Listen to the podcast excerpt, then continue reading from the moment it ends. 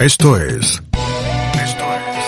Esto es. La inquietud con Garrett Edwards. El lugar donde hay más preguntas que certezas.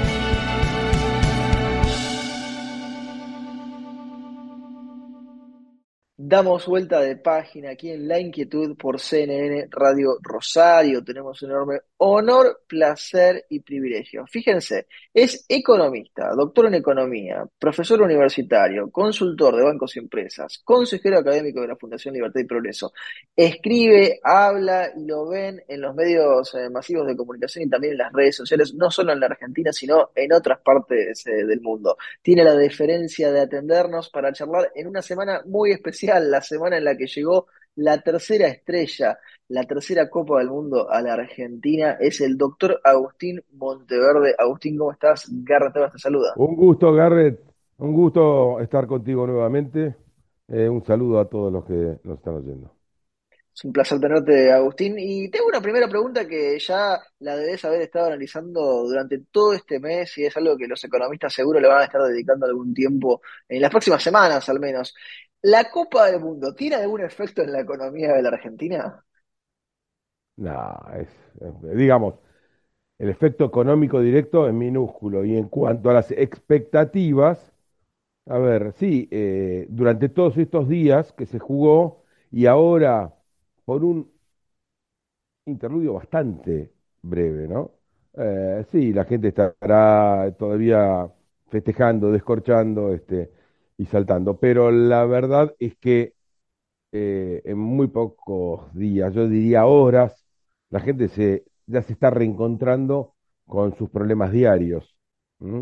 Y, e incluso diría que, y, ya se nota esto, yo diría, en la calle, que la gente ha visto en esta selección, en esta dirección técnica y demás, la conformación de un equipo eh, objetivos, plan, trabajo serio, etcétera, etcétera. Algo que ve todos los días de su vida, que es exactamente lo inverso que hace los dirigentes, la clase política argentina. Y perdón, y voy a incluir en la clase política todo el establishment, ¿no? Porque uno realmente ve al empresariado argentino. Eh, mi socio suele decir que es la clase más trabajamos con empresas y bancos, pero sí. decir que es eh, la clase más abyecta del país, eh, porque bueno, buena parte de esa, de esa clase empresaria eh, se ha formado no bajo la tutela del Estado, que ya de por sí eso sería ya negativo, sino en componendas con los que transitoriamente ocupan el Estado en definitiva lo que termina perdiendo es el pueblo consumidor. Y también, claro, también forma parte de ese establishment la clase sindical, la clase piquetera que ha venido a desplazar a la clase sindical. Em, bueno, la gente está harta, harta de esa, de esa dirigencia eh, venal corrupta este, que, que viene asolando la Argentina desde hace, desde hace décadas y que están, está, está a la vista lo que nos ha dejado y lo, y lo que no se, está a la vista del todo es lo que nos va a dejar, porque realmente la herencia que van a dejar estos años, lamentablemente todos estos años de, del, siglo XXI eh, son realmente eh, olvidables desde todo punto de vista porque eh, han sido desatinos, errores, eh, desaciertos, horrores que se han hecho con, con la economía y no solamente con la economía, con muchos otros aspectos de, de nuestra realidad diaria. Tantos hilos que vas dejando ahí, Agustín, para que repasemos. Eh, te conecto por un momento más, eh, porque vos mismo hiciste la conexión, el tema de la imagen de una selección con plan, eh, organizada, con trabajo serio, pensando en el largo plazo y no solamente en lo pequeño, en el corto o en el chiquitaje y una sociedad que parece haber reaccionado positivamente a todo eso y que ahora además lo ve coronado eh, con el éxito máximo. Eh, esto puede provocar que aumenten los reclamos de seriedad en la clase política argentina y en el establishment, o es solo una expresión de deseo que uno tiene a lo mejor en el momento? Yo creo que algún impacto tiene, ¿eh? yo creo que algo va a dejar. Por supuesto que no todo el público ve igual eh, las cosas y tal vez algunos saquen conclusiones de uno u otro carácter, pero me da la impresión que muy buena parte de la sociedad está sacando las conclusiones correctas, ¿no? Realmente de esto, que es eh, eh, el, primer esfuerzo, que las consecuencias vienen eh, siempre, hagas las cosas bien o las hagas mal.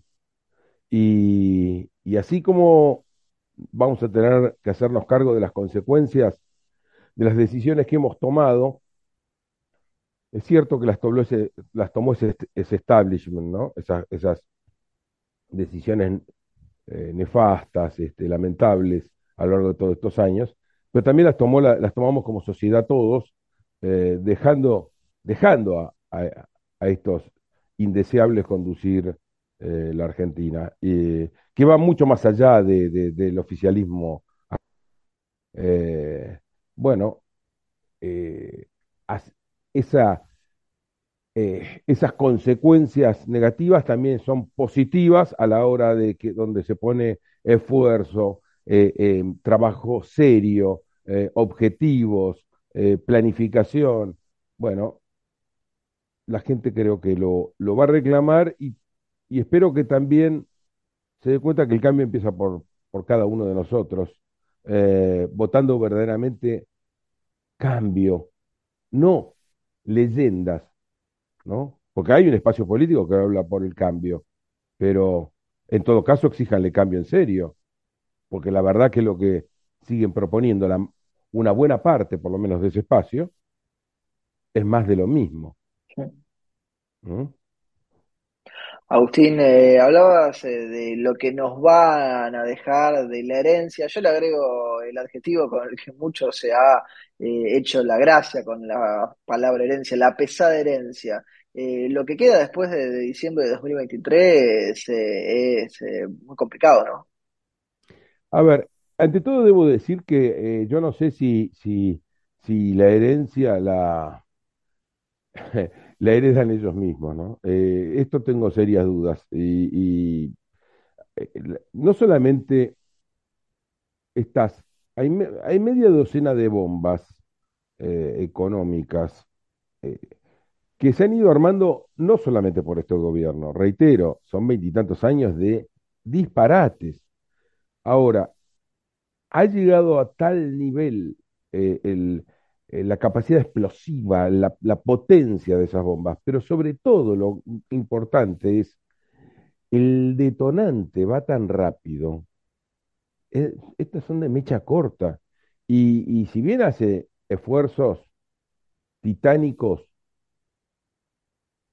en, en doble sentido el actual super ministro de Economía, este, eh, hace esfuerzos titánicos porque la bomba sea lo más fuerte posible en la explosión, porque realmente el daño... debería ser no, no, es que, no, desde, el primer momento pretendió que... Eh, a ver, eh, vivimos una clase política, un establishment, que lo que ha tratado siempre es de estirar las cosas y dejárselas al próximo.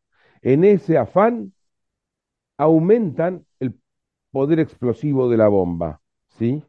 Ahora, ocurre que, claro, ya está la tensión que acumula ese poder explosivo eh, y que, que realmente la mecha que va quedando es muy corta, muy corta. Entonces, eh, ¿en qué consiste el plan masa? El plan masa consiste en reventarnos. El plan masa consiste en reventarnos en deuda, endeudarnos hasta la maceta. Es todo es deuda. Pero de la misma manera que también fue plan deuda las administraciones anteriores. Nada más que en este caso hemos llegado a un punto ya eh, sublime, ya de, Entonces, donde, para que tengas una idea, a ver, voy a, mencionar tres de las seis, nada más. Sí.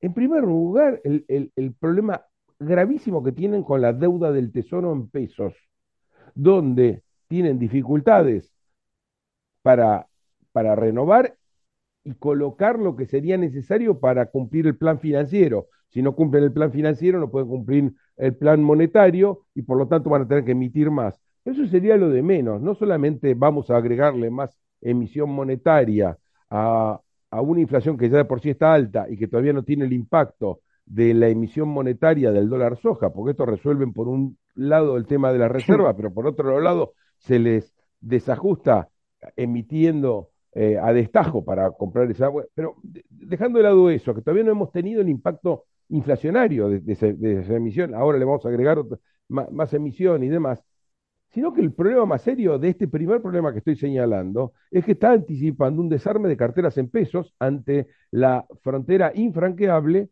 de las elecciones del año próximo. Entonces, ahí tenés un, no problema, un problemón eh, el segundo problema es de la deuda cuasi fiscal, es de la deuda del Banco Central, eh, porque se contrajo con los bancos, antes eran las LEVAC, después fueron las LELIC. Las LELIC son las letras que eh, por los em, depósitos en pesos de la gente en los bancos, los bancos le, le compran al Banco Central.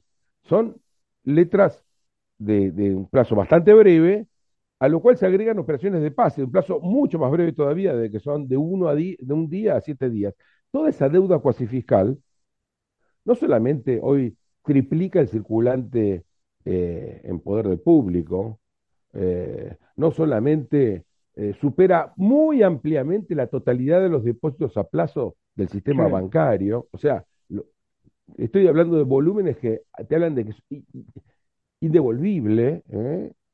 indevolvible, sino que además de todo, si bien empezó creciendo por el gasto estatal, porque para pagar el gasto estatal se emitía dinero y para que la em, emisión no fuera muchísimo más neta, la emisión neta no fuera muchísimo mayor que eh, lo que fue, se esterilizaba parte de la emisión bruta justamente con estas letras y, y con estas operaciones de pase. Ahora, Ahora bien, eh, eso creció por el gasto público, pero ahora crece solo, alcanza vida autónoma por el solo efecto de los intereses, que hoy representan 41.500 millones de dólares anuales, en pesos, pero son 41.500 millones de dólares anuales. O sea, que es prácticamente lo que tomó el señor Mauricio Macri, y que no lo fumamos, entre paréntesis, en su momento, gasto ordinario, pero ahora es por año. Increíble. Por, año. Eh, y, solamente en humo, en, intereses. El, el, tercer problema es obviamente el desequilibrio cambiario. El desequilibrio que es tanto de flujos como de precio. Es más, el desequilibrio de flujo responde al desequilibrio de precio. Como tenemos dólares de fantasía, todo el mundo quiere dólares porque son de fantasía. Y, y, y, porque además hay una razón muy simple, el, dólar es el pasaporte para huir de la Argentina. Entonces, porque nadie quiere estar en, en, esto hoy. Entonces, eh, vos fijate, te nombré tres nada más de, la, de, las media docenas.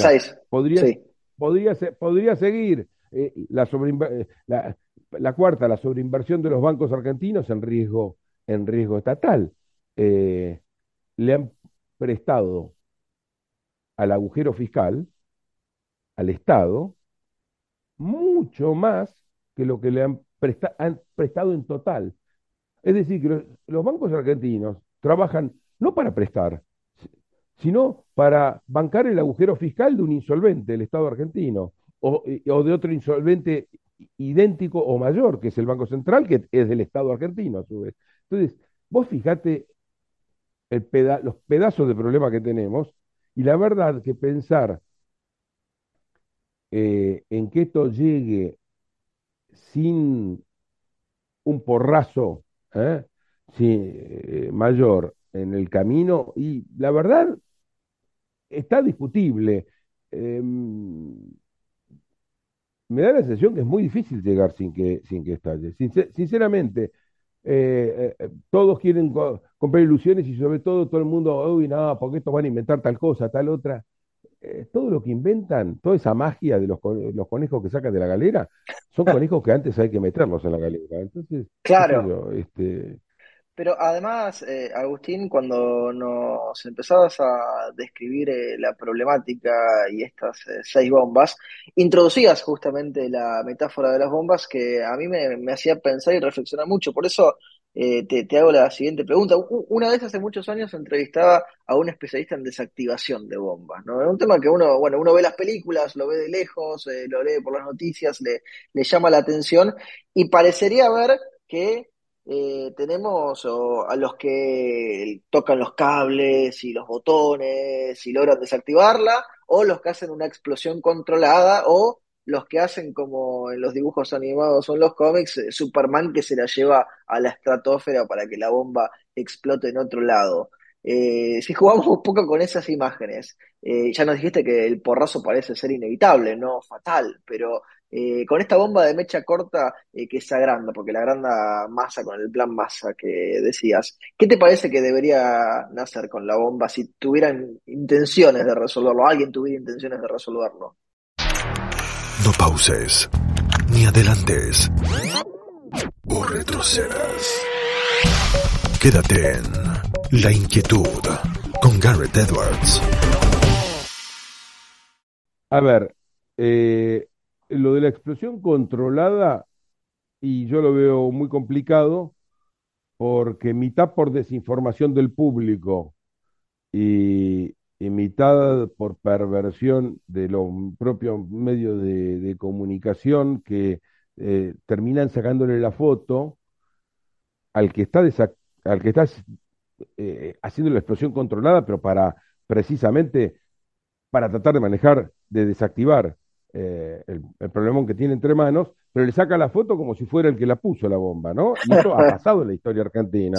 Ha pasado. Eh, el, el, el, Rodrigazo lleva el nombre de, del hombre que en todo caso trató de administrar, de llevar a cabo una explosión eh, controlada de la bomba que le había armado otro, porque realmente... como las enfermedades llevan el, el, como, las enfermedades que llevan el nombre de los que las descubrieron, ¿no? Y terminan ahí atados. Exactamente, exactamente, exactamente. Entonces, eh, me parece eh, muy difícil la explosión eh, controlada porque, de, hecho, no la quiere ser la actual administración. El señor Massa está haciendo todo lo posible para, para esquivarlo él y, que, y dejarle un, un tendal de bombas atómicas a, lo que venga, eh, para convertirse él en un potencial candidato del futuro. Este, em, y los que vienen, eh, si, le heredan, realmente va a ser muy difícil transmitir y comunicar que em, esto me lo está dejando el, anterior. Y en todo caso, lo tiene que hacer con un nivel de calidad técnica, eh, con un nivel de determinación, etcétera, etcétera, eh, tremendo, tremendo. Y la verdad es que desconfío de, acá todo el mundo habla, eh, tener planes en la Argentina es sacarse fotos con técnicos. Entonces viene el Carlito, che, Monteverde, nos sacamos una foto y entonces digo, no, tengo tengo, tengo técnicos, ¿ok? Este, tengo, eh, en realidad los, equipos técnicos y nos sacamos una foto, tomamos un café y hacemos que tenemos un plan. Sacarse fotos, nada más, nada más. Eh, lo importante, mucho más importante que los planes, porque los planes están hechos, o sea, yo creo que hay que trabajar con planes, ¿eh?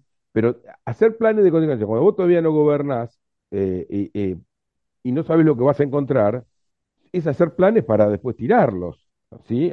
Eh, lo que vos tenés que tener, y eso es insustituible, y no lo veo en la mayor parte de la clase política, lo veo en algunos casos, pero en la mayor parte, es una visión clara de lo que vayas a hacer. Visión. No te estoy diciendo, eh, el primer paso va a ser tal cosa, el, paso 1 A es este, el 1B es este. No, no, tanto como eso no, sino una visión. Acá vengo para hacer reformas de tal tipo.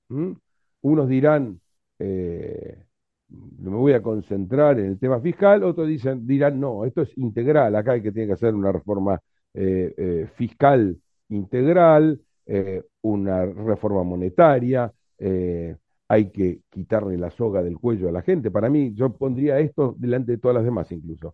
Quitarle la soga del cuello a la gente. No puede ser el sistema tributario argentino. No solamente no puede ser por el nivel de presión fiscal, no puede ser que todas las cartas del mazo las tenga el, que el, verdugo. No, no puede ser esto. No, puede ser. No, no puede ser. Eh, eh, ustedes no, no tienen ni idea por cómo volaría positivamente, ¿no? No, Buenos Aires. Volaría como, como eh, en un, en un Concorde, este, este país, si le quitáramos la bota de la cabeza, las manos del cuello, a la gente con el sistema tributario. Entonces, hay que hacer reformas ahí, hay que hacer reformas desde regular la economía, hay que hacer reformas laborales para que la gente trabaje, no para, no para que la gente eh, lo que hace sea extorsionar. Este, eh. Bueno, ahora, esa visión, ¿cuántos la tienen? ¿Cuántos candidatos, cuántos espacios realmente te proponen una visión clara de lo que hay que hacer. Tenés, por ejemplo, al jefe de gobierno de la ciudad de Buenos Aires, eh, probablemente el principal candidateable desde el punto de vista de la voluntad que ya que ha comunicado de ser candidato y del presupuesto, ¿no? Sí, sí, una provincia detrás básicamente, porque eso es la ciudad autónoma de Buenos Aires, eh, que tiene todo su presupuesto destinado a una campaña, en este caso de Rodríguez Larreta, que es quien ocupa ese cargo valijas llenas de dólares para llevar a cabo. Fenómeno, bárbaro, listo. Eh, ¿qué, ¿Cuál es la visión de Rodríguez Larreta? No, ¿Cuál es? No sabemos, no sabemos como, como siempre ocurrió, siempre ocurrió, que nunca supimos qué es lo que eh, Eso sí, son, ellos son cool, son jóvenes, ya no son tan jóvenes como ya no tanto. nos pasa a todos eso, pero. Nos pasa, nos pasa a todos. Eh, pero ¿qué es lo que quieren proponer? A ver, no, bueno, nosotros somos el cambio, ¿qué cambio? ¿Qué es lo que cambia? Eh, pero si, si, si, está haciendo una ensalada rusa, si lo que él, él, él, quiere tener, tenerlo todo sin hacer nada. Acaba de incorporar a la, a la Houghton una militante pro vida, él que no, no se caracteriza precisamente por eso. Él, él es una ensalada, él es una ensalada en sí mismo. Eh, lo digo por Rodríguez Larreta, pero podríamos seguir. No, es, que yo pensaba las Propuestas claras son las, son las, las menores. ¿eh? Este, eh, se los a esos otros se los podrá criticar por otros motivos, pero no por no tener una visión clara. Son pocos, pero las hay. La última pregunta, Agustín, se la hacemos absolutamente a todos nuestros entrevistados porque el programa se llama La Inquietud y el nombre es un juego de palabras. ¿Qué inquieta a Agustín Monteverde? Mira, me inquieta el futuro de mi país cuando veo que buena parte de los políticos siguen proponiendo lo mismo. Parecen regodearse en esta crisis sin fin de la Argentina. Me inquieta eso, pero también me da esperanza ver que la gente ha empezado a, comprender que solamente se sale de esto cambiando radicalmente, volviendo a 1853 volviendo a nuestra constitución, en el sentido más amplio, a la cual violamos todos los días. Eh, y en lo personal, ¿qué me inquieta? Lo de siempre, el de, el de tratar de ser la persona correcta, la persona que formaron mis padres, el el de ser útil, útil a, a la sociedad a la que pertenezco, a la comunidad a la que pertenezco,